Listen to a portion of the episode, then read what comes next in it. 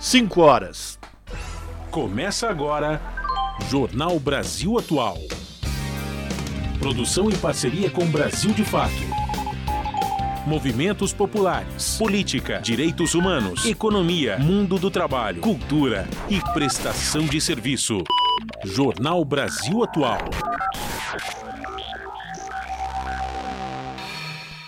Olá, muito boa tarde. Hoje é segunda-feira, dia 24 de julho.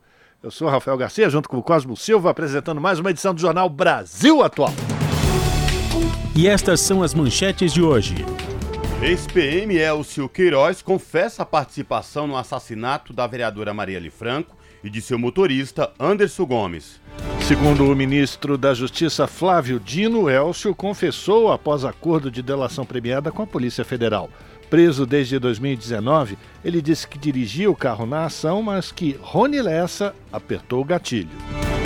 E a Nubank colocou um milhão de brasileiros no SPC, vejam só, por dívida de 100 reais. Instituição financeira aderiu ao desenrola e terá de limpar nome dos clientes com pequenas dívidas. E o Brasil goleia o Panamá por 4 a 0 na estreia da Copa Feminina de Futebol assumindo a liderança do seu grupo. Presidente Lula participa da posse da nova diretoria dos metalúrgicos do ABC. Moisés Celestes ficará à frente do sindicato até 2026. Fundo Agrícola das Nações Unidas vai investir 900 milhões de dólares aqui no Brasil. Cláudio Ângelo, coordenador do Observatório do Clima, explica o que está por trás do calor recorde no hemisfério norte. A Receita Federal liberou as consultas ao terceiro lote de restituição do Imposto de Renda Pessoa Física 2023, ano base 2022. O crédito será realizado no dia 31 de julho. Documentário sobre Brumadinho e Mariana dá voz aos atingidos e explica como o neoliberalismo se apropriou da produção de minérios no Brasil. São 5 horas 2 minutos, horário de Brasília. Participe do Jornal Brasil Atual. Pelo Facebook, facebook.com barra Rádio Brasil Atual. No Instagram, arroba Rádio Brasil Atual. Ou pelo tu, Twitter, arroba RA Brasil Atual. Tem também o WhatsApp, DDD 11, e o número é 96893 7672.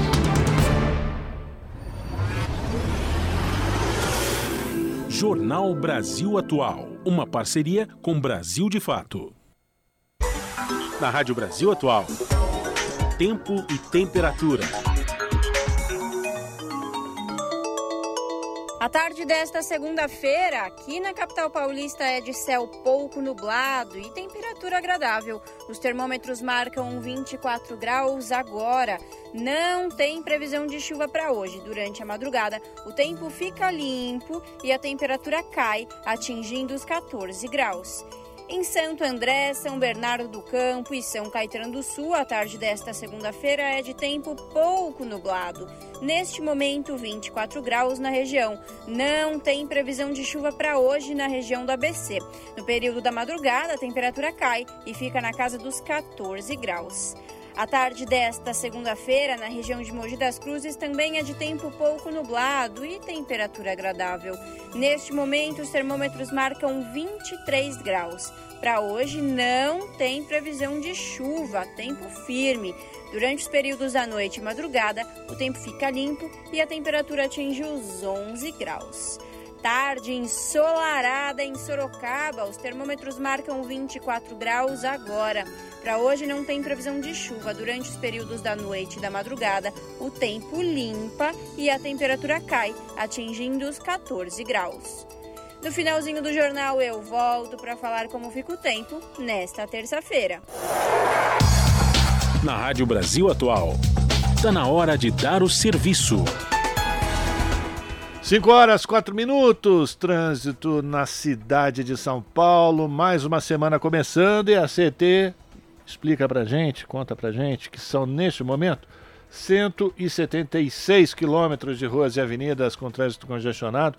Ultimamente significa um, um, um congestionamento pequeno aqui na cidade, viu? A Zona Sul apresenta o pior índice de lentidão, com 50 quilômetros, a Zona Leste vem em seguida com 44 as zonas norte e oeste, ambas com 32 quilômetros, e por fim, a região central apresentando 18 quilômetros de ruas e avenidas com trânsito congestionado aqui na capital. Lembrando ao motorista que, apesar das férias que já estão acabando, é bom sempre lembrar também, o rodízio de veículos continua em vigor aqui na cidade de São Paulo e a partir de agora, até às 8 horas da noite, carros com placas finais 1 e 2 estão proibidos de circular no centro expandido de São Paulo. E agora a gente sabe como é que está a situação, ou vai saber como é que está a situação do transporte público sobre trilhos aqui na cidade de São Paulo com ele, Cosmo Silva. Boa tarde. Boa tarde, Rafael Garcia, 5 horas e 5 minutos. Olhando aqui o site do metrô da cidade de São Paulo, a gente percebe que todas as linhas operam em situação de normalidade para os passageiros que neste momento se utilizam das linhas do metrô para ir para casa ou então saindo neste momento para ir trabalhar usando as linhas do metrô. Todas as linhas operando em situação de tranquilidade para os passageiros e esta mesma situação se repete nos trens da CPTM que é a Companhia Paulista de Trens Metropolitanos, que atende a capital e grande São Paulo, incluindo o ABC Paulista. E por falar no ABC Paulista, Diga lá, Rafael Garcia, a situação da rodovia Anchieta e rodovia dos imigrantes. Vamos lá, começando com Anchieta, para o motorista que vai em direção ao litoral, pouco antes da praça de pedágio, vai encontrar um congestionamento, viu, Cosmo? Do, do quilômetro 26 ao quilômetro 28 trânsito é lento por conta de uma obra que tem interdição parcial da pista. Então, quer dizer, até, até São Bernardo do Campo, tudo bem, tudo tranquilo. Passou ali Volkswagen, pouco antes do, do retorno para. Que vai ali para. Como é que chama aquele negócio? Recanto do. Estância. Estância, é, da Serra. Isso, vai pegar aquela rodovia Índio Tibiriçá. Ah, exatamente.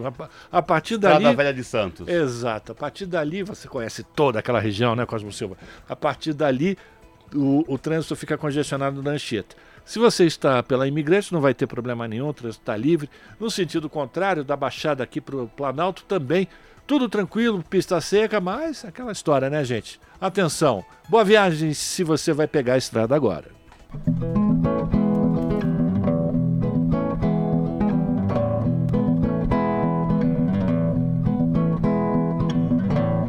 Fique ligado na rádio atento o tempo todo ligado nela, seja no fone ou pelo radinho.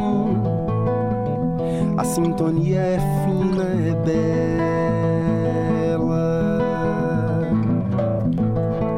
Rádio Brasil Atual.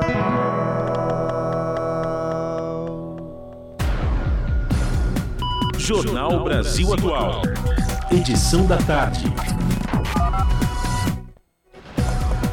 5 horas e 8 minutos e com Ari Borges, Brasil goleia o Panamá na estreia do Mundial Feminino. Seleção fez 4 a 0 em cima de adversário. As informações quem traz é o Rodrigo Ricardo. O Brasil goleou o Panamá por 4 a 0 na estreia do Mundial de Futebol Feminino. O destaque da partida foi Ari Borges, que marcou três vezes e ainda deu uma assistência de calcanhar para o gol de Bia Zanerato. Ex-jogadora do Palmeiras, a maranhense de 23 anos, falou sobre a emoção de fazer um hat-trick no Mundial. É, é, é, realmente um dos melhores dias da minha vida. Estou muito feliz, muito, muito feliz. Óbvio, pelo, pelos três gols. Mas o principal acho que era pela estreia, né? Uma bela partida que a gente fez, se impôs. É, e nada melhor do que começar a, a Copa com, com, os três pontos que são muito importantes. Então, a Ari hoje está muito realizada, mas sabe que é só o primeiro passo de um caminho muito longo. Com o resultado, a seleção brasileira lidera o Grupo F com três pontos e volta a campo no próximo sábado, às sete da manhã, para enfrentar no Brisbane Stadium a França, que empatou em 0 a 0 com a Jamaica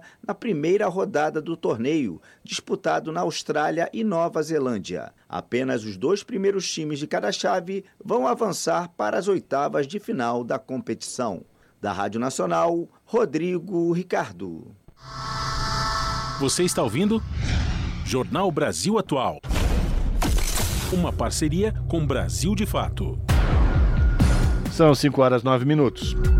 E começou nesta segunda-feira um novo modelo de mutirão carcerário com visitas a unidades prisionais e reuniões com lideranças locais. O novo modelo deve entrar de forma permanente no calendário do Poder Judiciário. Os tribunais e o sistema de justiça de cada localidade ficam responsáveis por revisar os processos. De acordo com o Conselho Nacional de Justiça, o novo mutirão levantou previamente os processos de interesse que serão revisida ou revisados. Entre eles estão o tratamento de gestantes, mães, pais e responsáveis por crianças menores de 12 anos e pessoas com deficiência, cumprimento de pena em regime prisional maior do que o fixado, além das prisões provisórias com duração maior do que um ano. O novo mutirão terá duração de um mês, será realizado em todas as unidades da federação e a previsão que sejam revisados mais de 100 mil processos até agosto. As primeiras agendas aconteceram nesta segunda-feira no Mato Grosso, amanhã no Rio Grande do Norte, em seguida na Bahia, Minas Gerais e na primeira semana se encerra na sexta-feira com o estado de São Paulo. No mês de setembro, o Conselho Nacional de Justiça vai apresentar os resultados. São 5 horas e 11 minutos. Caso Marielle e Anderson. Investigação muda de patamar e se aproxima de mandantes. Foi o que disse hoje o ministro da Justiça, Flávio Dino. Prisão de Maxwell Correa foi fruto de uma delação premiada de Elcio Queiroz, que trouxe novos elementos para o caso. E quem traz as informações é Douglas Matos. A Operação Elpis, que resultou na prisão do ex-bombeiro Maxwell Simões Correia, marcou um avanço nas investigações sobre os assassinatos da vereadora Marielle Franco e do motorista Anderson Gomes, que deixa a polícia agora mais perto de descobrir os mandantes do crime. A informação foi dada pelo ministro da Justiça e Segurança Pública, Flávio Dino, em coletiva de imprensa realizada nesta segunda-feira. A novidade é as provas colhidas e reanalisadas pela Polícia Federal confirmaram de modo inequívoco a participação do senhor Elcio e do senhor Rony. Isto conduziu à delação do Elcio. E o Elcio, ao fazer a delação, confessa a sua própria participação, confessa ou aponta a participação do Rony e acrescenta a participação decisiva do Maxwell. Então, a delação premiada, ela é a conclusão das provas já colhidas anteriormente e ela é o início de uma nova produção probatória que foi deflagrada hoje com as buscas e apreensões. Dino explicou que a operação da Polícia Federal foi resultado de informações obtidas por meio de uma delação premiada do ex-PM Elcio Queiroz, preso desde 2019 por participar dos assassinatos de Marielle Anderson. Ele destacou o fato de que nessa delação Queiroz assumiu a própria participação e também de Rony Lessa no crime. Ainda informou o nome de Maxwell. De acordo com o ministro, a investigação ainda não está concluída, mas agora, segundo suas palavras, muda de patamar e se aproxima dos mandantes. Flávio Dino ainda confirmou que o crime tem relação com as ações de milícias que dominam parte do território do Rio de Janeiro. Segundo o ministro, as próximas semanas devem revelar fatos novos que poderão aproximar ainda mais a polícia da resolução do caso. Ou seja, a busca e apreensão, ela provavelmente, ao longo das próximas semanas, é, resultará na produção de novas provas de corroboração, de confirmação do conteúdo da delação e também da indicação do, do próximo passo da investigação. Então, Rony, Elcio, Maxwell participam de um conjunto. Esse conjunto está relacionado a essas organizações criminosas e milicianas que atuam no Rio de Janeiro, infelizmente. Além da prisão de Correia, a Polícia Federal, em parceria com o Ministério Público do Rio de Janeiro, cumpriu outros sete mandados de busca e apreensão na capital fluminense e na região metropolitana do Rio, no âmbito da Operação Elpis. Elcio Queiroz está preso desde 12 de março de 2019, acusado de dirigir o carro que perseguiu Marielle no dia do crime. Ele foi preso com o também ex-policial Rony Lessa, que teria feito os disparos que executaram a vereadora e o motorista. Os dois respondem por duplo homicídio triplamente qualificado, por motivo torpe, emboscada e recurso que dificultou a defesa da vítima, e também pela tentativa de homicídio contra Fernanda Chaves. Da Rádio Brasil de Fato, com informações da redação em São Paulo, Locução: Douglas Matos. São 5 horas e 14 minutos e continuando aqui a repercussão nessa reviravolta no caso Marielle Franco e seu motorista Anderson Gomes. A gente conversa agora com o Bruno Langiani, que é advogado e especialista em segurança pública do Instituto Sou da Paz. Bruno Langiani, prazer te receber no Jornal da Rádio Brasil Atual. Seja bem-vindo. Boa tarde. Boa tarde, obrigado pelo convite. Bruno, hoje é, o Brasil inteiro acordou com essas informações aí dessa operação da Polícia Federal. Que trouxe uma reviravolta no caso do assassinato da vereadora Marielle Franco e do seu motorista Anderson Gomes no Rio de Janeiro. E muito se perguntava uh, quem mandou matar, quem matou Marielle Franco, quem mandou matar Marielle Franco e Anderson Gomes. Bruno, por que, que é importante esse desfecho e realmente o Brasil dá uma resposta a esse crime bárbaro que não só atentou contra a vida de Marielle e seu motorista Anderson, mas também contra a democracia brasileira? Pois é, acho que eu começaria por isso, né? Do porquê que é tão importante a gente esclarecer esse crime e você já menciona, né? É um ataque contra uma vereadora eleita que foi morta não por uma desavença pessoal, mas pelo tipo de atividade parlamentar e pelas pautas que ela defendia. Para além disso, esse foi um crime feito no centro do Rio, no começo da noite. Vamos lembrar num momento em que o Rio de Janeiro estava sob uma intervenção federal comandada pelos militares na segurança pública. É, o que, que é tão importante, por que, que é tão importante esse anúncio de hoje, desse, desses dobramentos da investigação? Primeira parte é porque a gente tem aí a quebra de um pacto de silêncio com uma delação premiada de uma pessoa que estava dentro do carro de onde partiram os tiros contra a vereadora Marielle e o seu motorista. Né? Então, além dele, é, de, dessa delação, confirmar várias provas que já se, haviam sido coletadas é, pela investigação, então deixa mais robusta essa investigação, ele ainda adiciona novos elementos, como, por exemplo, trazer novas pessoas que não estavam é, na mira da investigação ou que não havia tantos elementos, como, por exemplo, uma série de policiais ou pessoas que eram conectadas a policiais que avisaram os suspeitos das investigações, esses novos detalhes sobre o Maxwell e como ele é, foi fundamental no monitoramento da Marielle é, antes da execução, na preparação do carro, na destruição de provas. E um outro elemento muito importante de hoje foi trazer informações também sobre a arma do crime. Né? A gente já tinha informação é, que as pessoas que cometeram o crime eram policiais militares do Rio de Janeiro, essa é uma informação muito importante, membros de um grupo de matadores de aluguel, a gente já tinha informação de que a munição utilizada foi uma munição da Companhia Brasileira de Cartuchos, portanto, uma munição nacional com numeração de lote e que havia sido comprada pela Polícia Federal e depois desviada. E agora, como o próprio Instituto Solar Paz já suspeitava, essa arma é, do crime também foi indicada pelo Elcio que essa arma foi desviada da Polícia Militar do Rio de Janeiro. Né? Então, a gente veja aí o quanto esse caso vai ficando cada vez mais dramático, né? Imaginem você, a gente tem essa confirmação de que essa vereadora, nesse crime contra a democracia, como você muito bem coloca, foi morta é, por dois policiais militares, com uma munição paga pelo Estado e com uma arma que também foi paga pelo Estado. Então, é, acho que só adiciona novas camadas que vão deixando esse crime ainda mais revoltante. É por isso que a gente precisa fazer uma cobrança muito próxima e uma vigilância para que, agora que a gente tem todos os detalhes da execução, a gente possa começar a chegar mais próximo das pessoas que mandaram, né, os mandantes desse crime, porque a gente precisa deixar muito claro que essa tese de que o Rony talvez tivesse é, agido sozinho, ela não para em pé dada a complexidade desse crime, dado o, o, o financiamento que foi necessário para você ter uma campana, um monitoramento de meses sobre a vereadora, compra e clonagem de carro, é, obtenção de arma, obtenção de munições e, posteriormente, toda a rede que foi formada para tentar proteger e acobertar esse crime. Pois é, Bruno, é Rafael que está falando agora. Boa tarde, obrigado pela tua participação.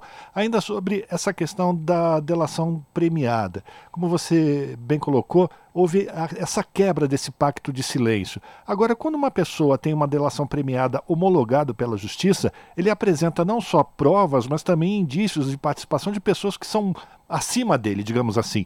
Então você acredita que agora a polícia já tem todos os elementos para chegar aos mandantes do assassinato de Marielle e de Anderson? Como é que você avalia esse novo patamar? É um castelo de cartas que começa a cair? Eu acredito que sim. A própria indicação de outras pessoas que não estavam aí aparecendo é, no radar, no foco dessa investigação, mostra que essa delação trouxe uma série de novos elementos que, como a própria polícia e o Ministério Público disseram, é, não são informações que foram aceitas é, de imediato. Todas as informações que o Elcio propôs para entrar no acordo de delação foram checadas e mostraram muita consistência. E aí, no momento em que você tem uma pessoa do grupo quebrando e delatando, isso coloca uma pressão muito maior nas outras pessoas que estão presas ou que estão envolvidas nesse crime. Então, pode haver aí um incentivo de que outras pessoas procurem a polícia para prestar informações é, desse caso.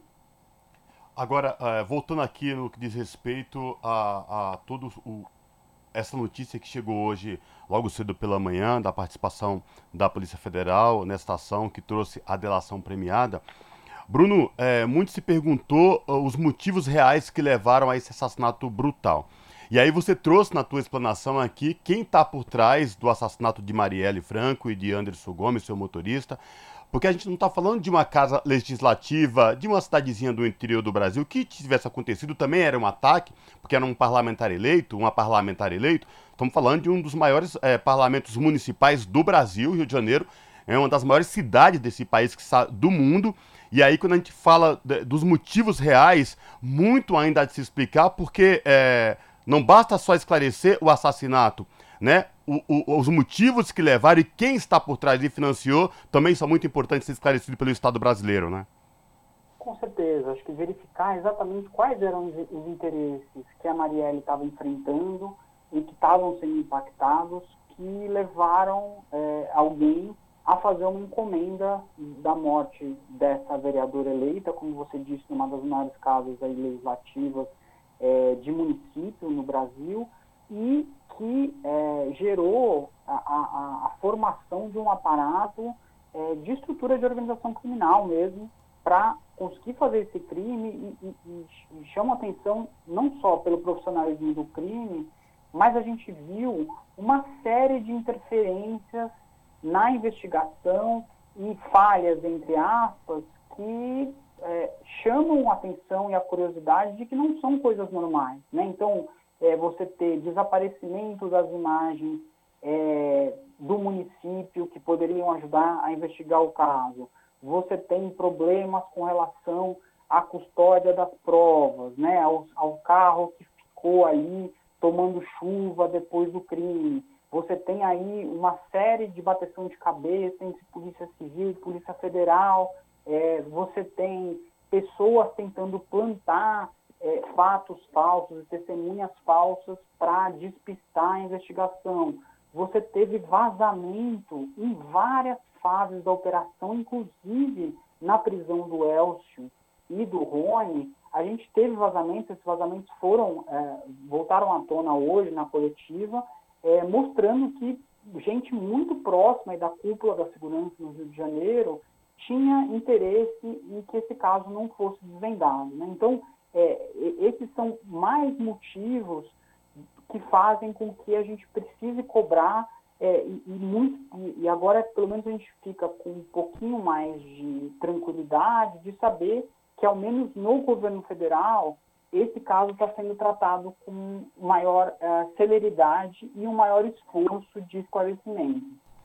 Agora, é, pra, para além da, do esclarecimento aqui no Brasil, também tem um questionamento e aí um posicionamento de como o Brasil vai se posicionar também para fora do Brasil, né, no exterior. Porque é de extrema importância também que o Brasil mostre, a partir do, do esclarecimento do, deste caso, do assassinato de Marielle Franco e do Anderson Gomes, como a gente já bem falou no início da nossa conversa, que isso diz respeito também ao fortalecimento da nossa democracia, mas também para organismos internacionais de quanto a gente é capaz, literalmente, de dar uma resposta para assassinatos brutais como esse da Marielle Franco e do Anderson Gomes também, né?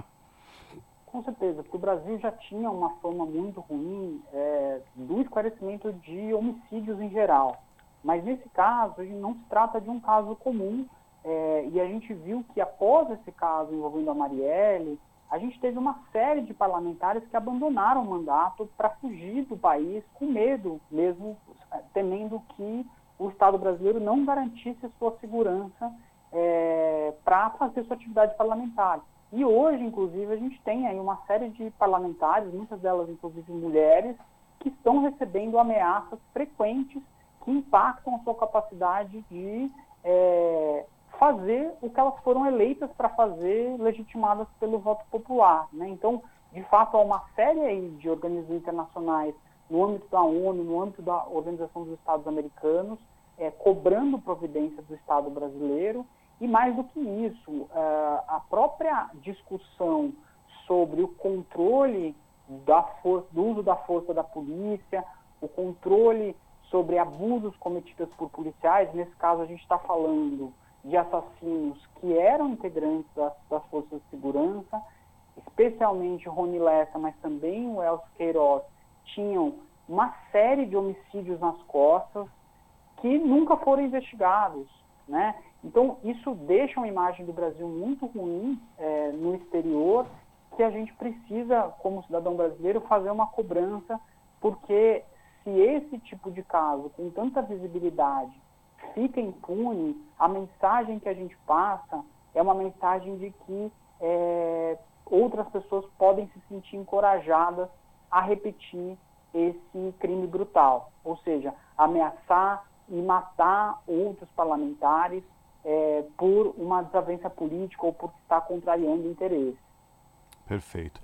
A gente agradece a participação do Bruno Langiani, que é advogado e especialista em segurança pública do Instituto Sul da Paz, esclarecendo aqui, falando com a gente sobre os desdobramentos e a delação premiada aí que envolve aí uma reviravolta no caso do assassinato da vereadora Marielle Franco e do seu motorista Anderson Gomes. Assassinato esse cruel, brutal, há mais de cinco anos no Brasil e que agora se encaminha para um desfecho aí. A gente torce, fica na expectativa. Agradece aqui a sua participação. Bruno, obrigado por falar com a gente aqui com os nossos ouvintes e até uma próxima, viu? Abraço. Um abraço. Falamos aqui com o Bruno Langiani no Jornal Brasil Atual. Jornal Brasil Atual.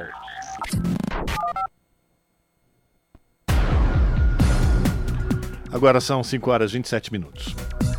Mutirão Renegocia começa nesta segunda-feira e pode ajudar quem tem dívidas em atraso. Os consumidores podem procurar associações de defesa do consumidor para buscar melhores condições de pagamento. E quem traz mais detalhes é ele, Douglas Matos.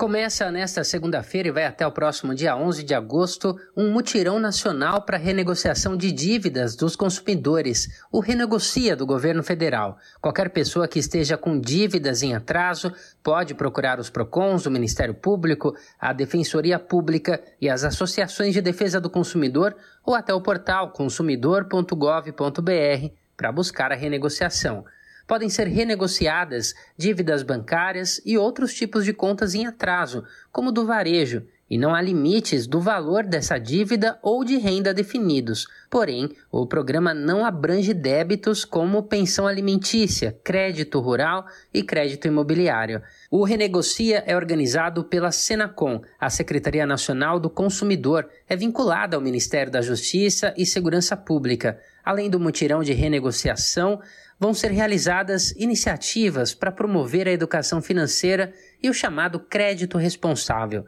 Para evitar que o problema seja ainda maior, o governo aumentou de 303 para 600 reais o valor do mínimo existencial, ou seja, a quantia que fica protegida por lei e não pode ser bloqueada para quitação de débitos.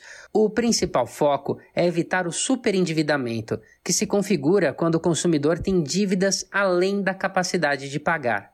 O mutirão se soma ao Desenrola Brasil, o programa recém-lançado pelo governo e pelos principais bancos que permite aos consumidores com dívidas bancárias negociarem diretamente com as instituições para quitar as dívidas com condições especiais definidas por cada banco. De São Paulo, da Rádio Brasil de Fato, com reportagem de Felipe Mendes. Locução: Douglas Matos. São 5 horas e 29 minutos.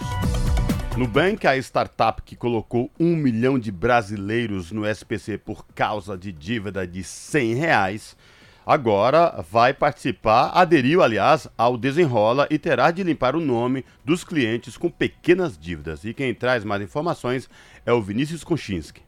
O programa Desenrola deve limpar o nome de até 2 milhões e 500 mil brasileiros inscritos até o final do ano passado e listas de inadimplentes por dívidas de até 100 reais. O número deve ser atingido já que o banco Nubank resolveu aderir à iniciativa. Por isso, ele terá de positivar cerca de um milhão de clientes que tiveram CPF enviado a Serasa ou SPC por causa de pequenas dívidas. O Nubank está entre os bancos que mais sujaram o nome de pessoas por conta de débitos que, junto com multas e juros, somavam até 100 reais em dezembro de 2022. A economista e coordenadora do Programa de Serviços Financeiros do IDEC, Instituto Brasileiro de Defesa do Consumidor, Ione Martins, afirmou que está indignada com o caso. Então, assim, é muito, é muito escandaloso a gente olhar o impacto de como essas questões são tratadas de forma tão é, sem importância, né? Elas são apenas números, né?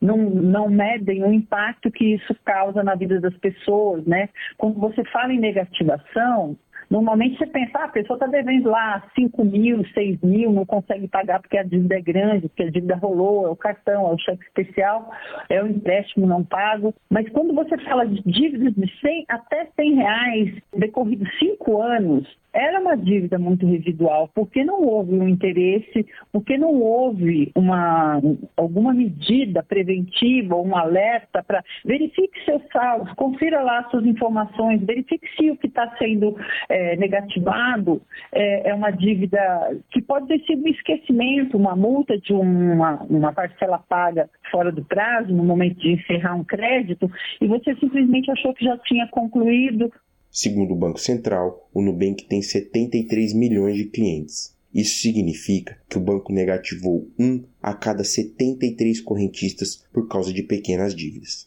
Para a economista do IDEC, o prejuízo causado às pessoas foi desproporcional e sem nenhuma ação efetiva da instituição no sentido de oferecer uma solução para o problema. Ela afirma ainda que, muito provavelmente, se o banco tivesse alertado os clientes de forma correta eles teriam se acertado. De pensar, essas pessoas ficaram cinco anos penalizadas por 100 reais e tiveram exposição a juros de 20% ao mês para aquelas empresas que operam crédito para negativado, inviabilizaram empregos, inviabilizaram aluguéis de imóveis, inviabilizaram uma série de situações que são é, é, necessárias estar com o nome é, adimplente para ter acesso para além do crédito. Ninguém está pedindo perdão aqui. O que a gente está escandalizado é com esse volume de pessoas com dívidas tão pequenas e simplesmente nenhuma ação efetiva.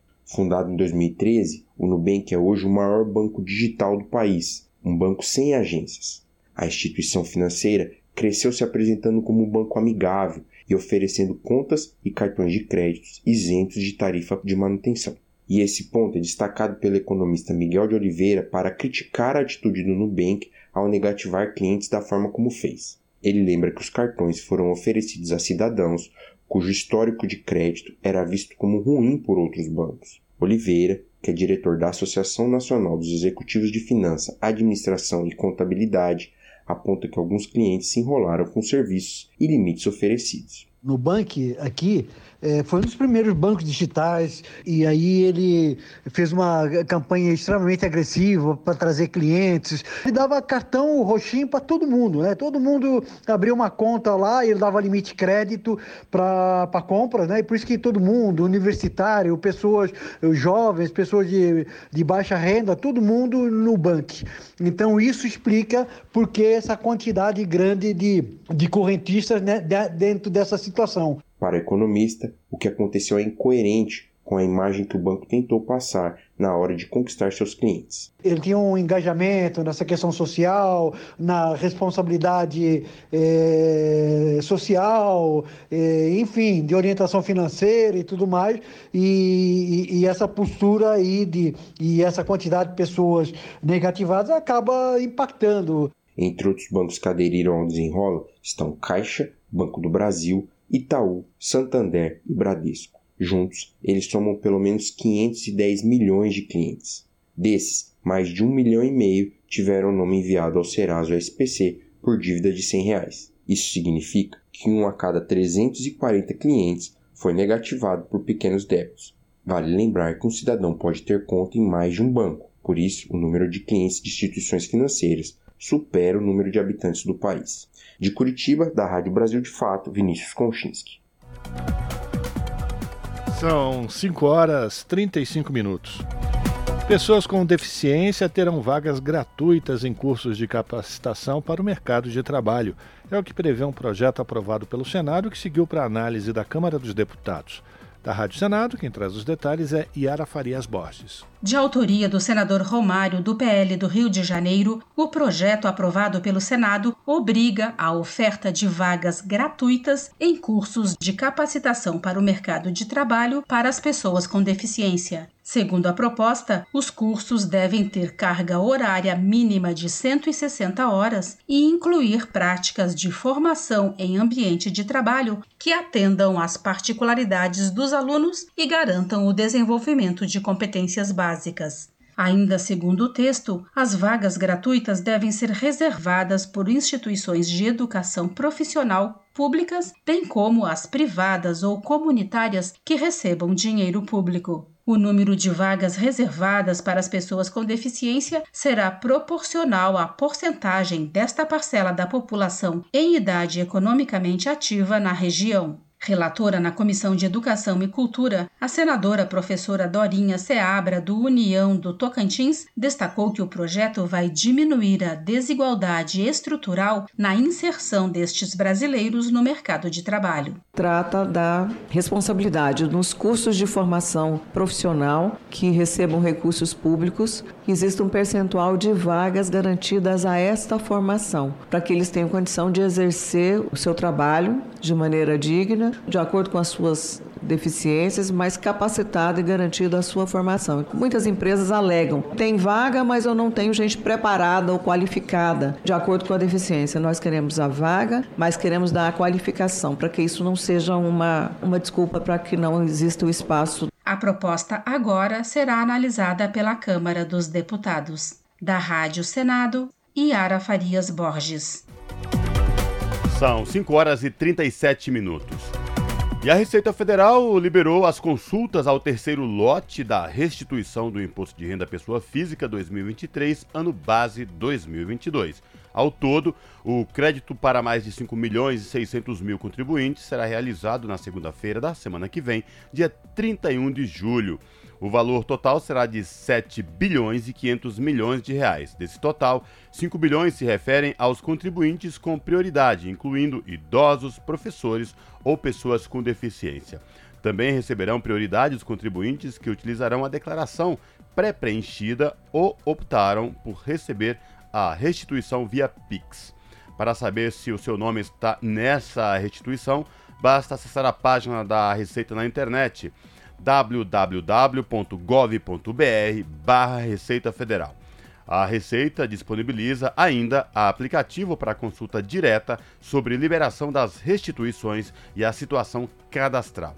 Se por algum motivo o crédito não for realizado, por exemplo, se a conta informada estiver desativada, os valores vão ficar disponíveis para resgate por até um ano no Banco do Brasil. 5 horas e 38 minutos e o presidente do Banco Central cogita terceirizar a gestão das reservas do país e gera revolta de deputados.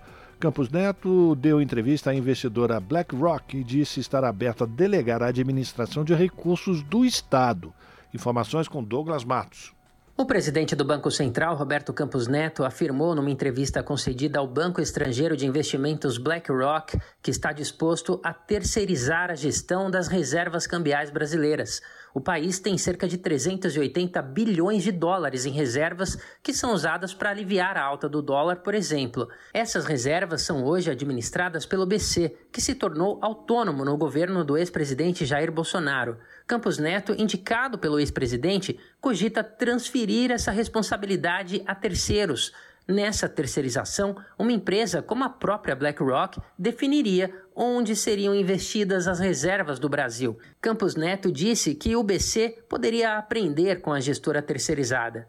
O presidente do Banco Central ressaltou ainda que a terceirização teria de levar em conta princípios hoje adotados pelo BC, preservação de capital, governança e sustentabilidade. A ideia foi duramente criticada, principalmente por parlamentares do PT. A deputada federal Gleisi Hoffmann, por exemplo, presidente do partido, questionou o que seria feito com os recursos que pertencem ao Estado. Numa postagem no Twitter, ela escreveu: Abre aspas, Campos Neto, responsável pelo Brasil ter o maior juro do planeta, agora quer terceirizar ativos do BC. É isso, tirar do Estado e deixar ao bel prazer do mercado. E o que acontece com as reservas? Fecha aspas. Na mesma linha, o deputado petista Lindbergh Farias acusou Campos Neto de sabotagem. Pessoal, mais um escândalo, um escândalo vergonhoso envolvendo Roberto Campos Neto. Na semana que ele tentou censurar o Galípolo, o diretor de política monetária que foi indicada pelo Lula, hoje acabou de sair uma matéria na Reuters dizendo que ele deu uma entrevista à BlackRock. BlackRock é o maior é, gestora de fundos do mundo. São considerados por muitos fundos abutres. Então já seria estranho uma entrevista do presidente do Banco Central à BlackRock. Mas veja bem, ele diz o seguinte: que o Brasil pode terceirizar a gestão das nossas reservas internacionais, pessoal, que são algo em torno de 380 bi de dólares. Essas reservas foram conquistadas com muito suor do nosso país, nos governos do presidente Lula e Dilma Rousseff. E essas reservas são fundamentais para dar segurança, estabilidade econômica para o país. Esse cara tem que ser afastado. O presidente Lula tem criticado de forma aberta a gestão de Campos Neto no Banco Central por conta da alta da taxa básica de juros da economia. A Selic está hoje em 13,75% ao ano, e isso, segundo Lula, atrapalha o crescimento da economia. De São Paulo, da Rádio Brasil de Fato, locução Douglas Matos. Você está ouvindo? Jornal Brasil Atual. Uma parceria com Brasil de Fato. 5 horas e 42 minutos. O Brasil quer levar objetivos de desenvolvimento sustentável a todos os municípios. Cerca de 85% da população vive em cidades. Chefe da Assessoria Internacional do Ministério das Cidades, Antônio da Costa e Silva, defende políticas públicas ambiciosas baseadas nos ODS. Governo considera diálogo com periferias foco de cooperação externa. Da ONU News em Nova York, quem traz os detalhes é Felipe de Carvalho. As cidades concentram diversos desafios, como habitação, saneamento, mobilidade, desenvolvimento urbano sustentável, dentre outros. Por isso, são tema de um Objetivo de Desenvolvimento Sustentável específico, o ODS 11. Ao mesmo tempo, a questão urbana é transversal a diversos outros ODS propostos pelas Nações Unidas. A afirmação é do chefe da assessoria internacional do Ministério das Cidades do Brasil, Antônio da Costa e Silva. Em entrevista à ONU News em Nova York, ele sublinhou que 85% da população brasileira vive em cidades e afirmou que o Brasil quer levar adiante objetivos ambiciosos de políticas públicas relacionados com os ODS.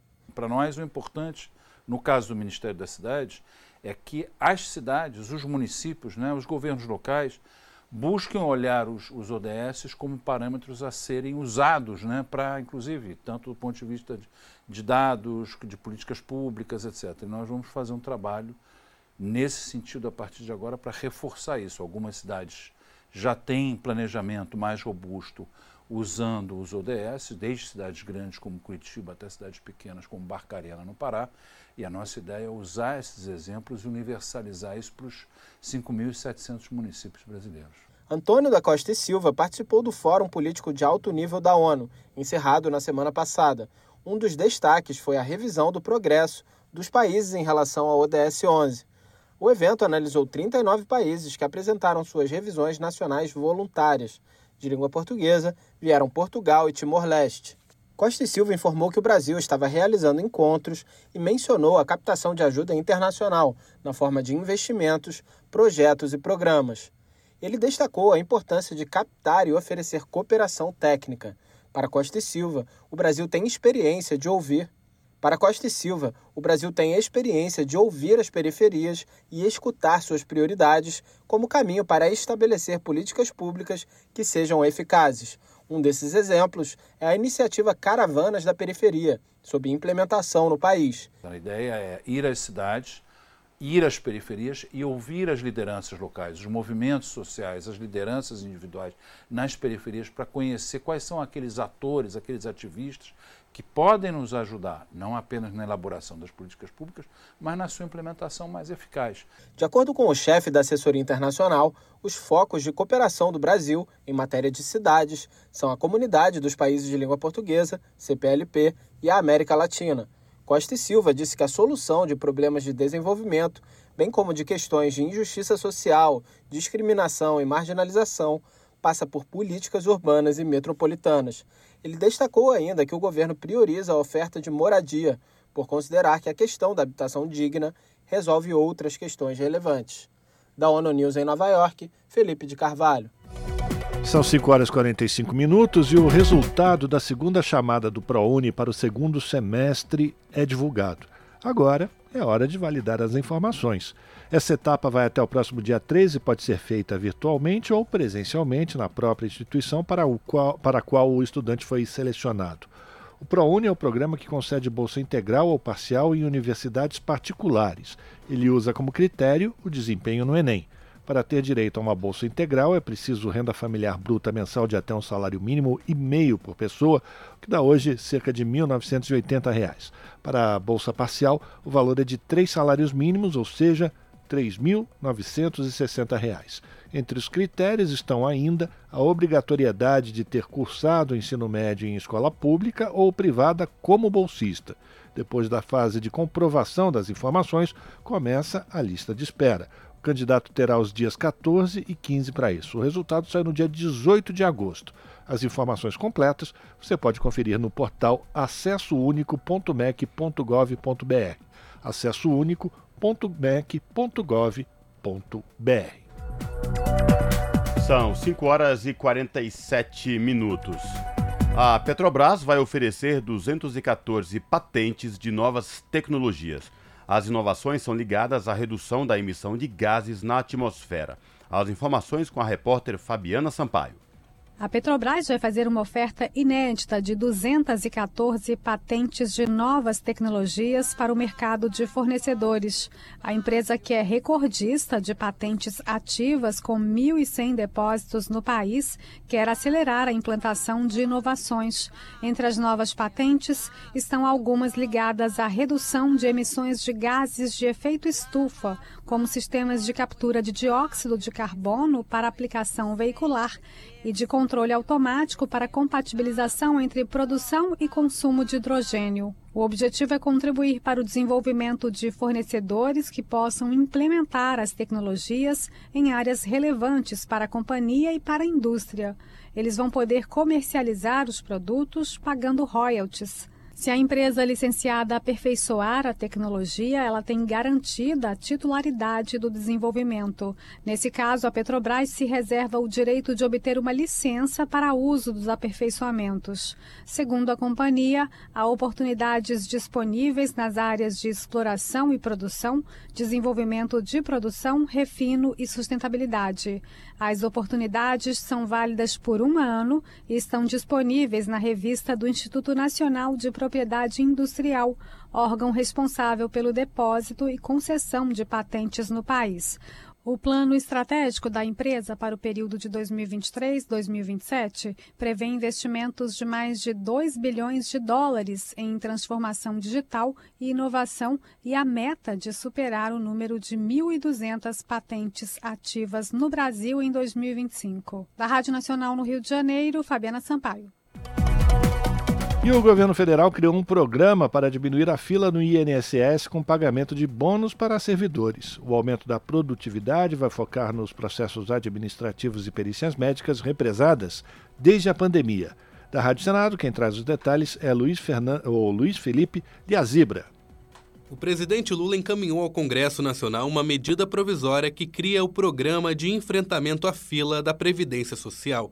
O objetivo é permitir que funcionários do INSS trabalhem horas extras para reduzir o tempo de análise de processos administrativos, dar cumprimento às decisões judiciais e realizar perícia médica de beneficiários.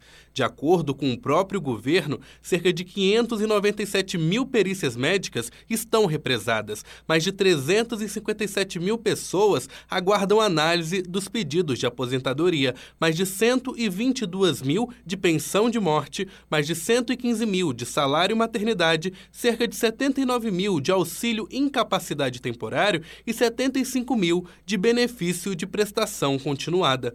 O tempo de espera supera os 45 dias dias previstos em lei, chegando a meses.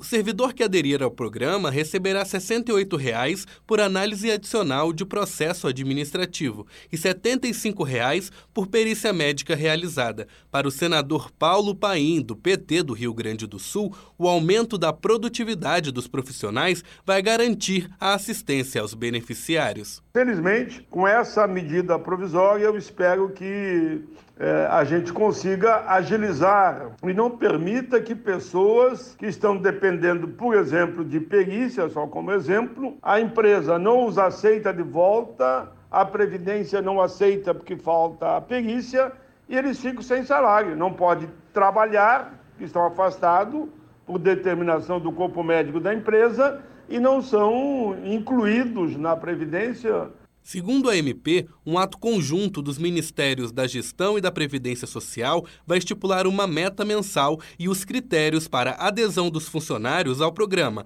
que será acompanhado. O incentivo vai durar nove meses, mas poderá ser prorrogado por mais três meses. A medida provisória precisa ser votada pelo Congresso Nacional dentro de 120 dias. Sob a supervisão de Érica Christian, da Rádio Senado, Luiz Felipe Liázebra. São 5 horas e 51 minutos. No dia 1 de agosto vai entrar em vigor a resolução da Anvisa, a Agência Nacional de Vigilância Sanitária, que permite a realização de exames de análise clínica em farmácias e consultórios. De acordo com a norma, os exames são testes rápidos, sem a necessidade de envio para laboratórios, limitando a, ser, a serem de triagem e, por isso, não substitui o diagnóstico laboratorial convencional. Vão ser liberados, por exemplo, os testes de HIV, dengue, colesterol, malária e hepatite. São quase 50 exames de análises clínicas. Vale lembrar que até então apenas testes de Covid-19 e de glicemia podiam ser feitos nas farmácias e consultórios. Essa medida busca ampliar o acesso da população ao diagnóstico clínico e reforçar o papel dos laboratórios clínicos no estímulo à política de qualidade dos exames. Os serviços terão até 180 dias para se adequarem às regras atualizadas. 5 horas e 52 minutos e após negociações com os senadores Dr. Irã e Daniela Ribeiro, o governo publicou três decretos relacionados à recriação da FUNASA. Em janeiro, o presidente Lula editou uma medida provisória extinguindo a fundação e transferindo para os ministérios da Saúde e das cidades as suas atribuições, entre elas a realização de obras de saneamento básico. Quem traz mais informações é a repórter Érica Christian. Criada em 1991 a partir da fusão da Fundação Serviços de Saúde Pública, SESP, e da Superintendência de Campanhas em Saúde Pública, SUCAM, a FUNASA tem entre as atribuições a execução de obras de saneamento básico em pequenos municípios. Por sugestão de técnicos do governo de transição, o presidente Lula editou uma medida provisória em janeiro, extinguindo a FUNASA e repassando as suas atividades para os ministérios da Saúde e das cidades. Mas o próprio Congresso Nacional se recusou a votar a medida provisória que perdeu a validade.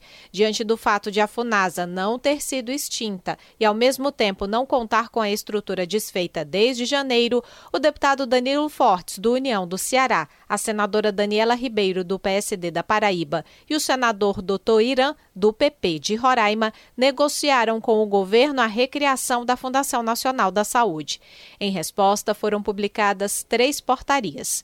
A primeira, do dia 14 de julho, criou, no âmbito do Ministério da Gestão e da Inovação em Serviços Públicos, uma comissão destinada a elaborar uma proposta de modernização e reestruturação da FUNASA Segundo o Dr. Irã, o colegiado será formado por representantes do governo federal, da própria FUNASA, além de especialistas, que terão um prazo de 30 dias para apresentarem uma proposta. Realmente, nós trabalhamos muito para negociar e argumentar com o governo de que não era bom a gente extinguir a FUNASA, e sim nós reestruturarmos, fazermos, construirmos uma FUNASA mais moderna, mais efetiva, que pudesse dar respostas mais rápidas, principalmente nas ações de saneamento em área rural e nos municípios de até 50 mil habitantes, onde ela tem uma atuação muito forte, e assim foi feito. Dr. Irã explicou que a segunda portaria, editada a pedido dos parlamentares, prorroga até o dia 30 de junho de 2024 o término da vigência dos convênios, contratos e repasses e dos termos de fomento, colaboração e parceria da FUNASA. Ele ressaltou que sem esse novo prazo, diversos municípios perderiam repasses do governo federal para obras em andamento. Pactuamos aí com o governo, que o governo criaria uma comissão provisória para dar continuidade nos contratos, nos convênios, resolver a questão dos terceirizados, que estavam muitos em, já recebendo seu aviso prévio, é, de forma que o governo cumpriu aquilo que a gente acordou e agora nós vamos reconstruir uma instituição mais moderna, que possa realmente dar resposta rápida, porque a FUNASA foi envelhecendo ao longo do tempo, porque os quadros não se renovaram, que eram quadros que foram oriundos da Fundação CESP, da SUCAM. Uma terceira portaria publicada nomeou o servidor de carreira do Ministério da Gestão, Alexandre Ribeiro Mota, para o cargo de presidente interino da FUNASA. Da Rádio Senado, Érica Christian. São 5 horas e 56 minutos. Secretário-geral da Organização das Nações Unidas, Antônio Guterres, afirma que o mundo precisa superar sistemas alimentares falidos. Em cúpula de sistemas alimentares com mais de 20 chefes de Estado, o líder da ONU propõe investimentos em modelos mais resilientes. E da ONU News, quem traz os detalhes de Nova York é Felipe de Carvalho. Participantes de 160 países, incluindo mais de 20 líderes internacionais, estão reunidos na cúpula de sistemas alimentares das Nações Unidas em Roma, Itália, até o dia 26 de julho. Na abertura do evento, o secretário-geral da ONU, Antônio Guterres, afirmou que os sistemas alimentares do mundo estão falidos e bilhões de pessoas estão pagando o preço. More than 780 million people are going hungry. O líder das Nações Unidas enfatizou que mais de 780 milhões de pessoas passam fome, enquanto um terço de toda a comida produzida é perdida ou jogada fora. Ele sublinhou também que mais de 3 bilhões de pessoas não têm condições de bancar uma dieta saudável. Por isso, afirmou que é preciso construir modelos que garantam que as pessoas consigam alimentos nutritivos por preços acessíveis, independente de onde vivam. Guterres destacou como um ponto de ação urgente o aumento da resiliência dos sistemas alimentares por meio de investimentos massivos. Ele lembrou que a fome crônica está crescendo justamente em regiões onde os sistemas alimentares são subfinanciados, como Caribe, Ásia Ocidental e todas as sub-regiões da África. O secretário-geral disse que o quadro da insegurança alimentar no mundo ficou ainda mais sombrio com o encerramento da iniciativa do Mar Negro pela Rússia. O projeto permitiu a exportação segura de mais de 32 milhões de toneladas de alimentos em mais de mil navios saindo de portos ucranianos. Rússia e Ucrânia são responsáveis por 30% das exportações globais de trigo e cevada, um quinto de todo o milho e mais da metade de todo o óleo de girassol. Os impactos negativos da decisão russa já elevaram o preço do trigo e do milho no mercado mundial. Guterres disse que segue comprometido em facilitar o acesso desimpedido a mercados globais para alimentos e fertilizantes tanto da Rússia quanto da Ucrânia e pediu o retorno da Rússia para a iniciativa. O secretário-geral enfatizou que os países em desenvolvimento estão enfrentando uma asfixia de endividamento que os impede de fazer investimentos de longo prazo na melhoria dos sistemas alimentares. Ele fez um apelo por um aumento massivo do alívio da dívida para que seja possível investir em atender as necessidades nutricionais de todas as pessoas. Guterres ressaltou ainda que a produção, embalagem e consumo de comida estão alimentando a crise climática, gerando um terço de todas as emissões de gases do efeito estufa e consumindo 70% de toda a água limpa.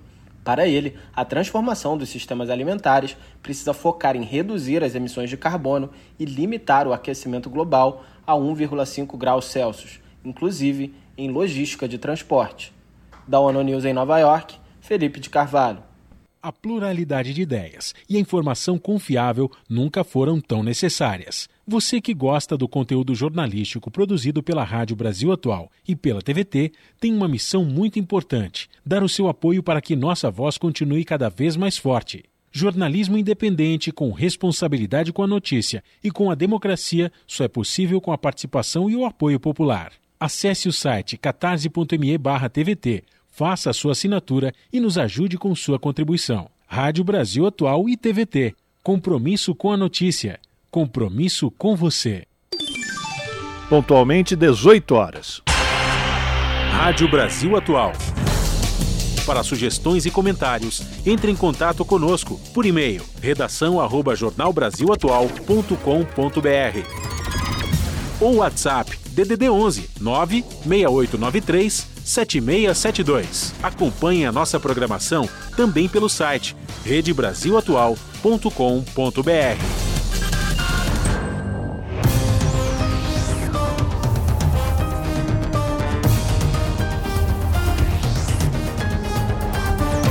Seis horas, vamos fazer contato com a redação da TVT para a gente conhecer quais são os destaques da edição que abre mais uma semana do seu jornal, que começa pontualmente às sete da noite. E quem vai trazer os destaques da edição de hoje é a apresentadora do seu jornal, Ana Flávia Quitério. Olá, Flavinha, boa noite. Diga aí os destaques de hoje.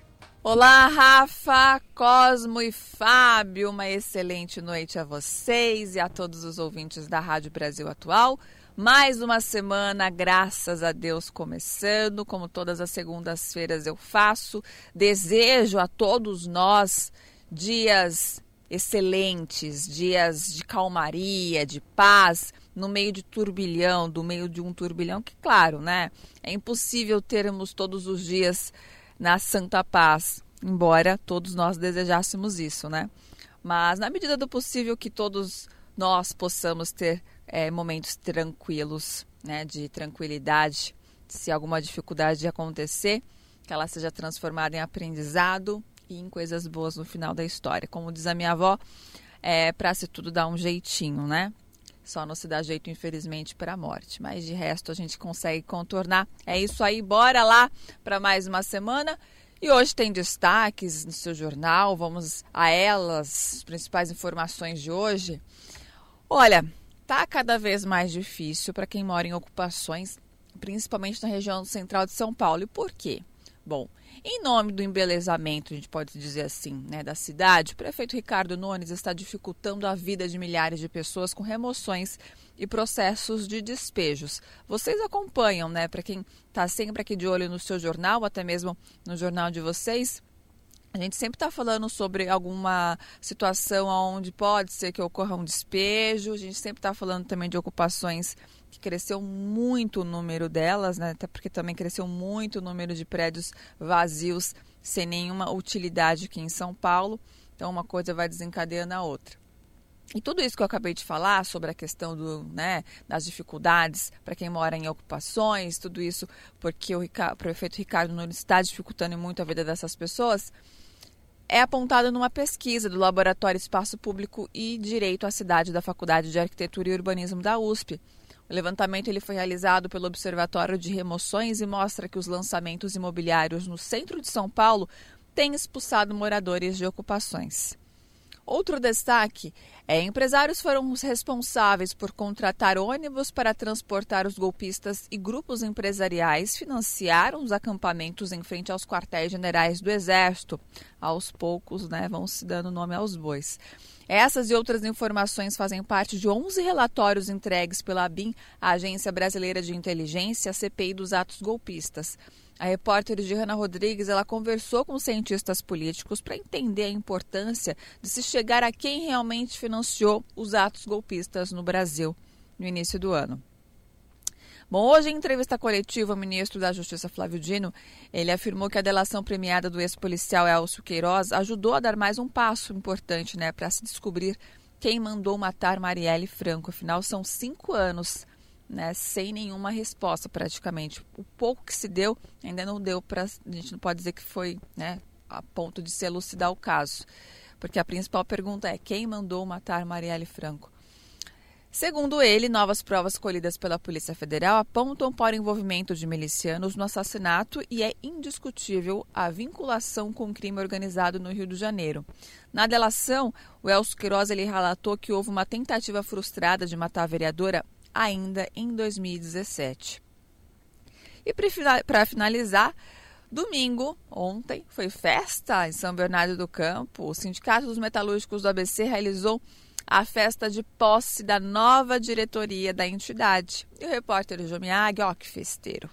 Ele esteve no evento, claro, trabalhando, né? E mostrou um pouquinho de como foi a cerimônia. Então vocês vão acompanhar todos os detalhes daqui a pouquinho, pontualmente às sete da noite. Estamos quase chegando aí, aqui no seu jornal.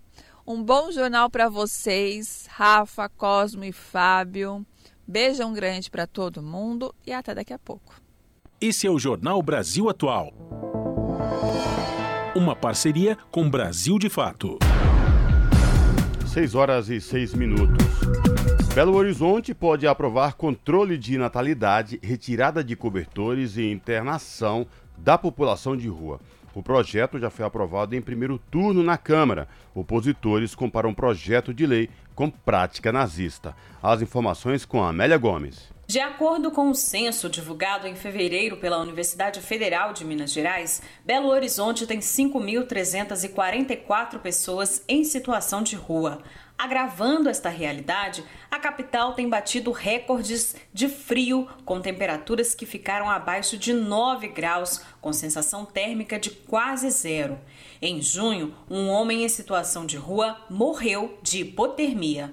Enquanto isso, vereadores de Belo Horizonte tentam aprovar um projeto de lei que impõe a retirada compulsória de bens como colchões, camas e barracas da população em situação de rua. O texto foi aprovado em primeiro turno na Câmara Municipal no último dia 5 e propõe ainda medidas como a internação em comunidades terapêuticas, no caso de uso abusivo de álcool e outras drogas, e a implementação de políticas de controle de natalidade. O vereador Bruno Pedralva, do PT, que também é médico e trabalhador do SUS, avalia o PL como desumano. Controle de natalidade, gente, é política da época do nazismo. O que, que é isso? É obrigar a mulher, ou mesmo o homem também, especialmente as mulheres, a fazerem procedimentos de esterilização contra a vontade da pessoa. Isso é política, repito, do nazismo. Um projeto de lei usar esse conceito neste século XXI significa negligenciar toda a história e toda a política de direitos humanos e reprodutivos, na medida em que a gente defende que as pessoas elas façam a opção né, pela sua forma né, de não engravidar ou façam a opção de engravidar e as pessoas em situação de rua têm esse direito na avaliação de urbanistas, o PL não propõe nenhuma solução para BH, pois trata um problema social como uma questão estética. É o que afirma a arquiteta e professora da UFMG, Júnia Ferrari. Estão muito mais preocupados com a paisagem na cidade que de fato a situação que essas pessoas, famílias inteiras, têm passado, especialmente nesses últimos dias mais frios. E eu acho estranho como que ninguém se mobiliza contra a interdição dos espaços públicos feitos nos edifícios de média e alta renda. Próximo ali à escola de arquitetura mesmo a gente viu recentemente gradis, jardins, pedras que interditam né, a fruição Entidades que atuam na pauta afirmam que o contingente de pessoas em situação de rua em Belo Horizonte aumentou significativamente durante a pandemia, mas há muitos anos as políticas para o setor não acompanham a demanda. Para Samuel Rodrigues, coordenador do Movimento Nacional da População em Situação de Rua, a superação desta realidade só virá de robustos investimentos em políticas transversais e estruturantes vai demandar política mais estruturante, então política habitacional, né, política de trabalho e geração de renda. Essa população é uma população em idade laboral, então política de trabalho e geração de renda, né, políticas é, é, é, sérias e sóbrias de saúde, e não somente a política socioassistencial, não somente o abrigo e o centro pop, né, ou, ou, a comida, esse é o emergencial. Mas para superar a situação de rua, nós precisamos investir, os poderes públicos precisam investir em políticas estruturantes que passem né, pelo lugar da moradia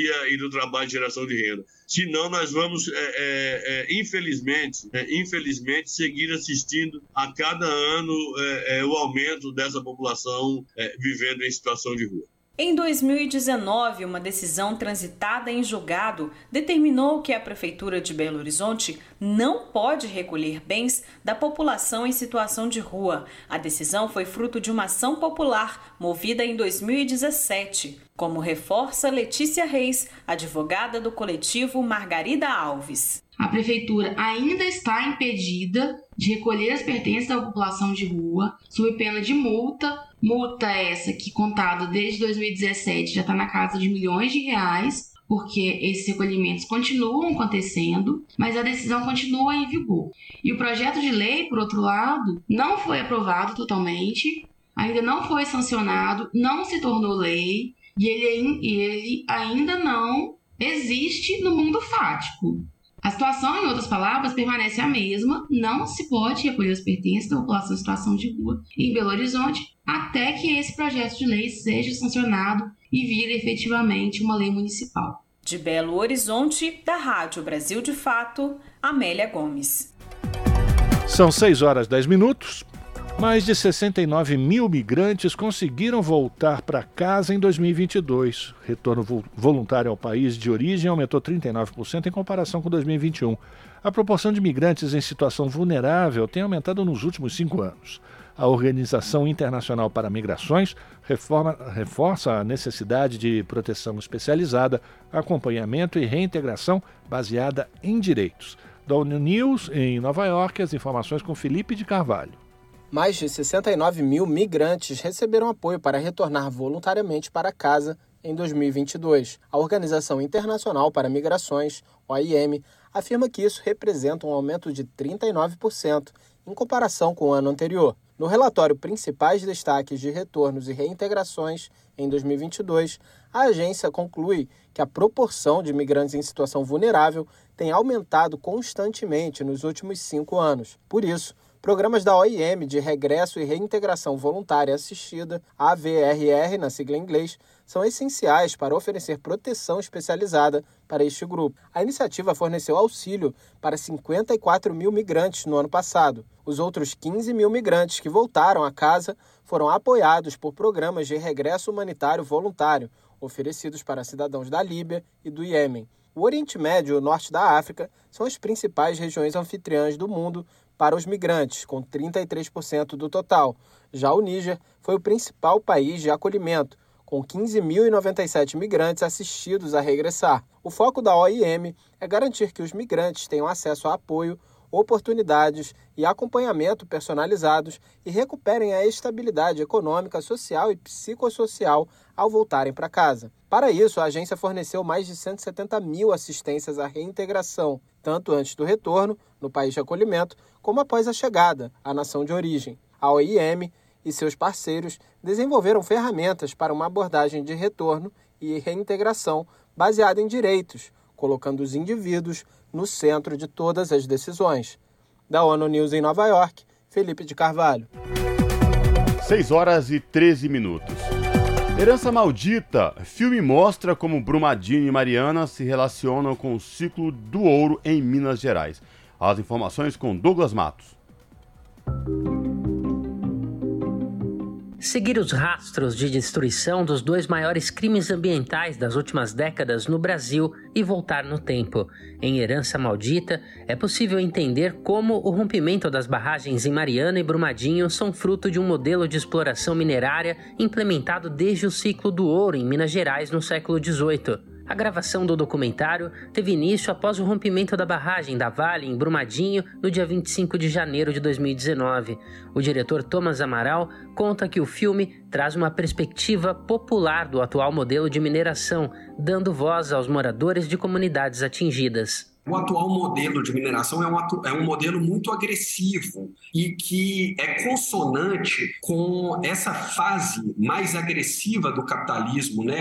essa fase histórica em que nós estamos na, nas últimas décadas, que é, chamamos né, por neoliberalismo, que é um, um estágio ainda mais agressivo do capitalismo. Dentro desse contexto, é, pode-se dizer que é uma nova fase da mineração ainda mais agressiva agressiva do que qualquer período histórico que a gente possa comparar, né? Qualquer período histórico anterior.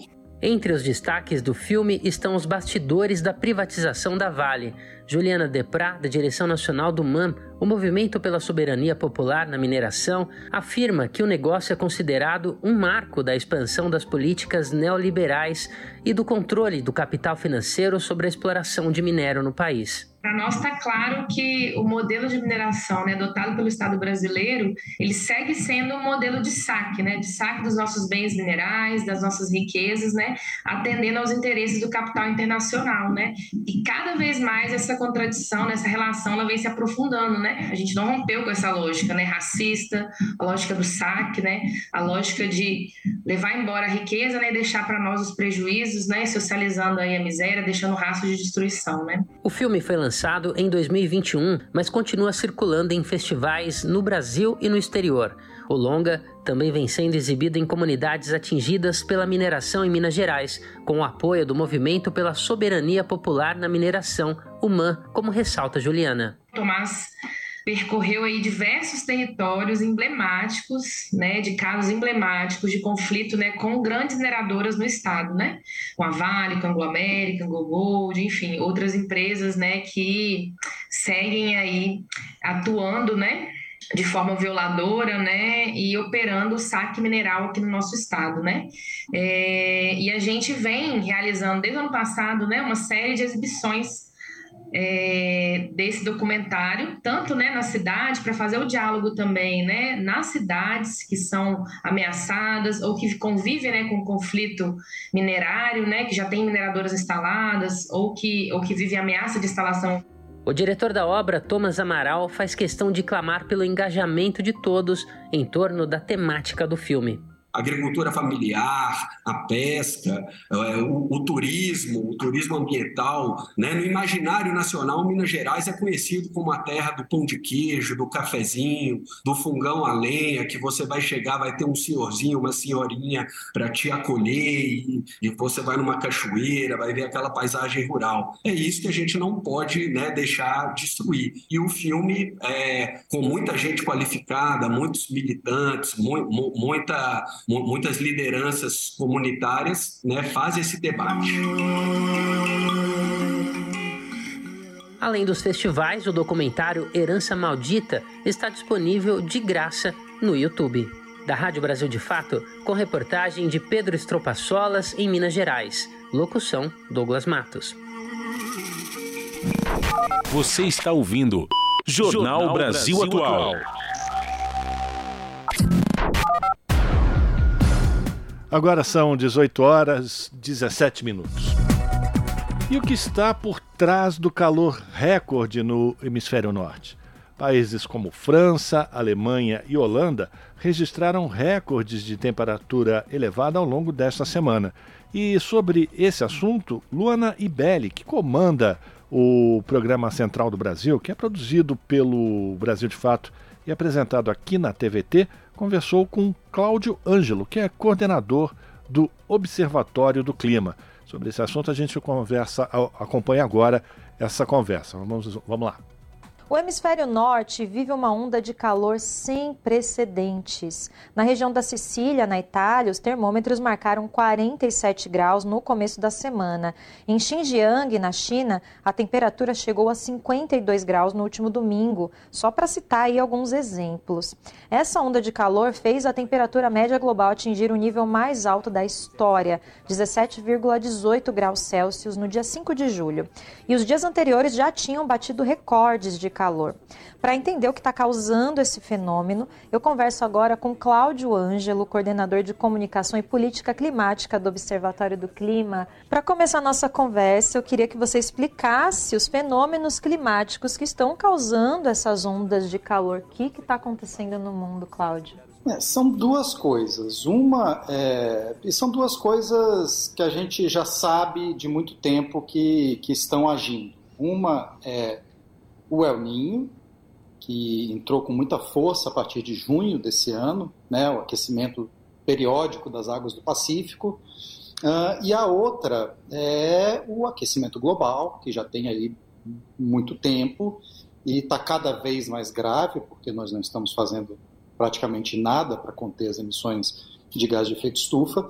Então você tem uma tempestade perfeita agora nesse verão do hemisfério norte, que é um El Niño muito forte, com um aquecimento global também muito intenso. Praticamente todas as regiões oceânicas do mundo é, estão bem mais quentes que a média. E a gente teve nesse mês de julho, é, a partir do dia 3, do dia 3 até ontem, todos os dias foram é, recordes absolutos de temperatura global. O único dia que não bateu recorde desde o dia 3 foi, é, se não me engano, dia 14 de julho, que a temperatura ficou também muito alta, mas não foi o recorde é, absoluto. Todo, todo mês de julho vai ser aparentemente aí o mês mais quente desde que os registros de temperatura começaram a ser feitos, lá por 1880, né? A gente tem uma série contínua no mundo inteiro. E esse tem tudo para ser também o ano mais quente da história, por conta dessa associação aí desses dois fenômenos. Pois é, agora essa situação está mais forte na Europa, né, como você disse, mas ela não deixa de refletir aqui no Brasil também, né? A Amazônia tem também enfrentado ondas de calor e seca. Você pode explicar para a gente como que está esse contexto na Amazônia? É, esse ano vai ser bastante, tende a ser bastante complicado. A Amazônia ela tem uma, uma diferença, porque é, em termos de, de fogo, né, que é o principal problema nessa época do ano na Amazônia, que a Amazônia não pega fogo sozinha em geral. Para a Amazônia pegar fogo tem que ter alguém ateando fogo na floresta. É, e a gente sabe que isso acontece é, muito mais do que deveria, muito mais do que a gente gostaria. Uh, então, um ano de seca atípica na Amazônia, como este ano deve ser, e a estação seca começou no mês passado, a gente vai ver aí o que, que vai acontecer até setembro, outubro. Né? Nesses anos de seca, se não houver uma ação muito forte de combate a queimadas, de controle a queimadas, a tendência é que realmente a gente tenha é, um fogo fora de controle na Amazônia. Em junho, a gente já teve a pior temporada de queimadas para o mês de junho desde 2007. Lembrando que 2007 foi um ano em que o desmatamento estava em queda, mas as queimadas tiveram uma alta justamente por conta de um El Niño. Então pode ser que esse fenômeno se repita este ano. A gente não sabe ainda. Julho, é, eu olhei ontem a, a, a, o site de queimadas do INPE e estava bem baixo. Então pode ser que a ação dos órgãos de controle esteja conseguindo controlar as queimadas, mas a gente ainda é, é cedo para dizer. Agora, se nem os países ricos estão escapando de consequências fatais, quais poderão ser as consequências, Cláudia, para os países economicamente mais vulneráveis se nada for feito? É, a gente sabe, né, tem uma pesquisadora do IPCC, a Patrícia Pinho, que diz que a vulnerabilidade à mudança do clima tem é, geografia, tem idade, tem gênero é, e tem etnia. Então, são de fato as pessoas mais pobres, né, os países mais pobres e as pessoas mais pobres, os países ricos e de renda média, que mais sofrem, e a gente viu isso, por exemplo, no Brasil no começo do ano, em São Sebastião. Né? Houve uma chuva extrema, a chuva extrema se converteu em uma tragédia humana por conta é, da ocupação irregular de encostas, e as pessoas não ocupam de forma irregular as encostas porque elas querem. Elas ocupam as encostas porque elas foram empurradas para lá por uma série de problemas de desigualdade social, que é o que a gente precisa cuidar hoje é, nos países pobres e nos países de renda média, como o Brasil. Para isso, é fundamental que haja financiamento internacional é, no caso do Brasil, que haja financiamento e planejamento doméstico, mas no caso de países africanos, de países insulares, de alguns países da América Central e do Sudeste Asiático, a gente precisa de muito financiamento climático internacional, inclusive para perdas e danos, que é como são chamados os impactos aos quais a gente não consegue mais se adaptar, as sociedades não conseguem mais se adaptar. É preciso muito dinheiro e os países ricos não estão colocando esse dinheiro na mesa. Pois é, agora esses eventos estão acontecendo bem antes das projeções. Você citou isso brevemente na sua fala, né? Alguns dados mostram que essas temperaturas eram esperadas só para 2050. Essa antecipação é um péssimo indicativo, né, Cláudio? É um péssimo indicativo, mas não é nenhuma surpresa, Luana. É, os cientistas já sabem há muito tempo que o clima ele não se comporta exatamente do uhum. jeito como a gente espera. Né? Ele não é linear.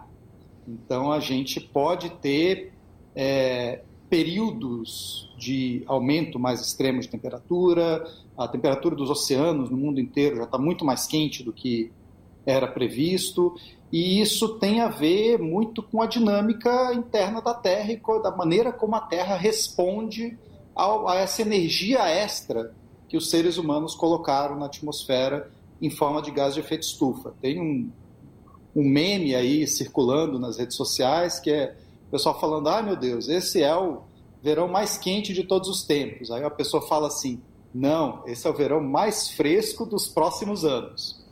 E é bem isso mesmo que, infelizmente, a gente deve encarar aí nos próximos anos, nas próximas décadas. Muito didática essa sua fala, Cláudia. Agora, Diante de tudo isso, é possível a gente interferir nessa situação? O que, você acha que deve ser feito para a gente agir e não deixar a situação piorar ainda mais? Os governos precisam cumprir o Acordo de Paris, precisam implementar as metas que eh, já estão sobre a mesa, as metas que estão colocadas aí desde 2015 e que não vêm sendo implementadas eh, na maior parte do mundo. E eles precisam aumentar a ambição das suas metas uh, muito imediatamente, porque lembrando que o, os cientistas nos dizem, o painel da ONU sobre mudanças climáticas, o IPCC, nos diz que nós temos até 2030 para cortar 43% das emissões de gás carbônico do mundo, se nós quisermos ter uma chance de mais de 50% de estabilizar o aquecimento global em um grau e meio, como preconiza o Acordo de Paris. As emissões não chegaram nem ao seu pico ainda. Elas deveriam estar caindo a uma taxa de 8% ao ano, mais ou menos. E elas não chegaram ainda nem no seu limite máximo. E com tudo isso, você ainda tem governos no mundo inteiro, inclusive no Brasil, querendo aumentar a produção de petróleo, que é o principal causador da mudança do clima. Então, é, é, a, o que precisa ser feito já está mais, já é mais do que conhecido. O que falta é os governos tomarem vergonha na cara e agirem porque de fato a gente está diante de uma emergência. Pois é, vamos aguardar, né? Quem sabe esses acordos são cumpridos e a gente consegue escapar dessa calamidade que se aproxima cada vez mais. Cláudio, muito obrigada pela sua entrevista, por essas informações tão ricas que você trouxe e até uma próxima oportunidade. Obrigado, até a próxima. Na Rádio Brasil Atual, tempo e temperatura. Terça-feira na capital paulista será um dia bem parecido com a segunda-feira, dia limpo, de sol e céu azul, sem previsão de chuva, com temperatura máxima de 26 graus e mínima de 13 graus. Nas regiões de Santo André, São Bernardo do Campo e São Caetano do Sul, o tempo também será de sol. A terça-feira será ensolarada, tempo firme sem previsão de chuva. A temperatura dá uma subida, com máxima de 25 graus e mínima de 13 graus. Em Mogi das Cruzes, a terça-feira também será um dia de sol, tempo limpo e firme, sem chance de chuva. A temperatura sobe com máxima de 25 graus e mínima de 11 graus. E em Sorocaba, terça-feira será um dia ensolarado, de tempo limpo entre pouquíssimas nuvens e sem previsão de chuva. A temperatura sobe com máxima de 26 graus e mínima de 14 graus. Larissa Borer, Rádio Brasil Atual. Muito bem, a gente vai terminar aqui mais uma edição do Jornal Brasil Atual, que teve trabalhos técnicos do Fábio Balbini, mas antes da gente se despedir do Cosmo Silva, a gente vai fazer aqui um minuto de impressões sobre a posse do, do nosso querido Celerges como presidente do Sindicato dos Metalúrgicos para mais um triênio. E o Cosmo estava lá. Teve o show da Maria Rita, mas principalmente teve a presença do presidente Lula, não é isso, Cosmo? Pois é, Rafael Garcia, a presença, a presença do presidente Lula, a presença de vários trabalhadores metalúrgicos da região do ABC inteiro, seus familiares, que foram lá prestigiar a posse da nova diretoria para o triênio 2023-2026. Moisés Celeste segue na presidência do Sindicato dos Metalúrgicos até 2026 e discursos emocionantes, viu, Rafael? Desde o presidente Moisés Celeste, do presidente Lula, que se emocionou em alguns momentos, e que se misturou aí com o show da Maria Rita, que aí teve discursos e momentos muito emocionantes para quem esteve ontem no Estância Alto da Serra, Rafael. Pois é, eu convido mais uma vez a você que está nos ouvindo, se tiver condição, acesse também a TVT 44.1 Digital, sinal aberto, porque o seu jornal vai apresentar uma matéria especial sobre tudo que aconteceu lá em São Bernardo do Campo ontem no, na posse de Moisés Celerges à frente de mais um mandato no Sindicato dos Metalúrgicos do ABC. Você vai ficar agora com o papo com o Zé Trajano. E a gente volta amanhã, a partir das 5 da tarde, com mais uma edição do Jornal Brasil Atual. A todas e todos, um ótimo final de segunda-feira e amanhã, novo encontro. Até lá!